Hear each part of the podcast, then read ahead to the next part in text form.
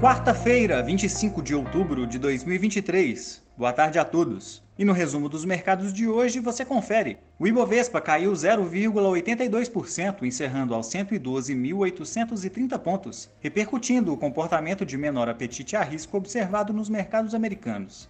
Divulgada hoje, a dívida pública federal encerrou setembro pouco acima dos 6 trilhões de reais, queda de 3,02% em relação ao mês anterior, segundo dados do Tesouro Nacional. Como outros destaques, as ações da Clabin avançaram 0,09%, mesmo após a companhia divulgar um lucro líquido de 244 milhões de reais no terceiro trimestre de 2023, 88% mais baixo na comparação com o mesmo período de 2022. O Conselho de Administração também aprovou o pagamento de 319 milhões de reais a título de juros sobre capital próprio, em valor de aproximadamente 24 centavos por unit, e que será distribuído de acordo com a base acionária de 27 de outubro. As ações do Carrefour recuaram 2,16% após a companhia divulgar queda de 3,9% nas vendas consolidadas no terceiro trimestre de 2023, em relação ao mesmo período do ano anterior. O dólar à vista, às 17 horas, estava cotado a R$ 5,00, em alta de 0,16%. Indo para o exterior, as bolsas asiáticas fecharam em alta, os investidores reagiram positivamente à notícia de que o Tesouro Chinês emitirá um trilhão de yuans em títulos para financiar obras de infraestrutura dos governos locais. Na virada do dia, a Coreia do Sul divulgará seus dados de PIB do terceiro trimestre. Na China, o índice Xangai Composto avançou 0,40% e no Japão, o índice Nikkei subiu 0,67%. Já as bolsas europeias não apresentaram direção única.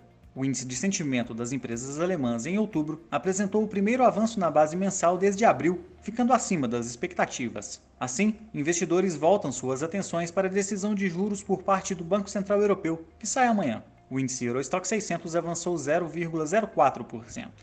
Nos Estados Unidos, as bolsas recuaram. As vendas de novas moradias em setembro subiram 12,3%, acima da expectativa, acumulando alta de quase 34% em 12 meses. O dado mais forte que o esperado causou pressão sobre os retornos dos treasuries em todos os vencimentos.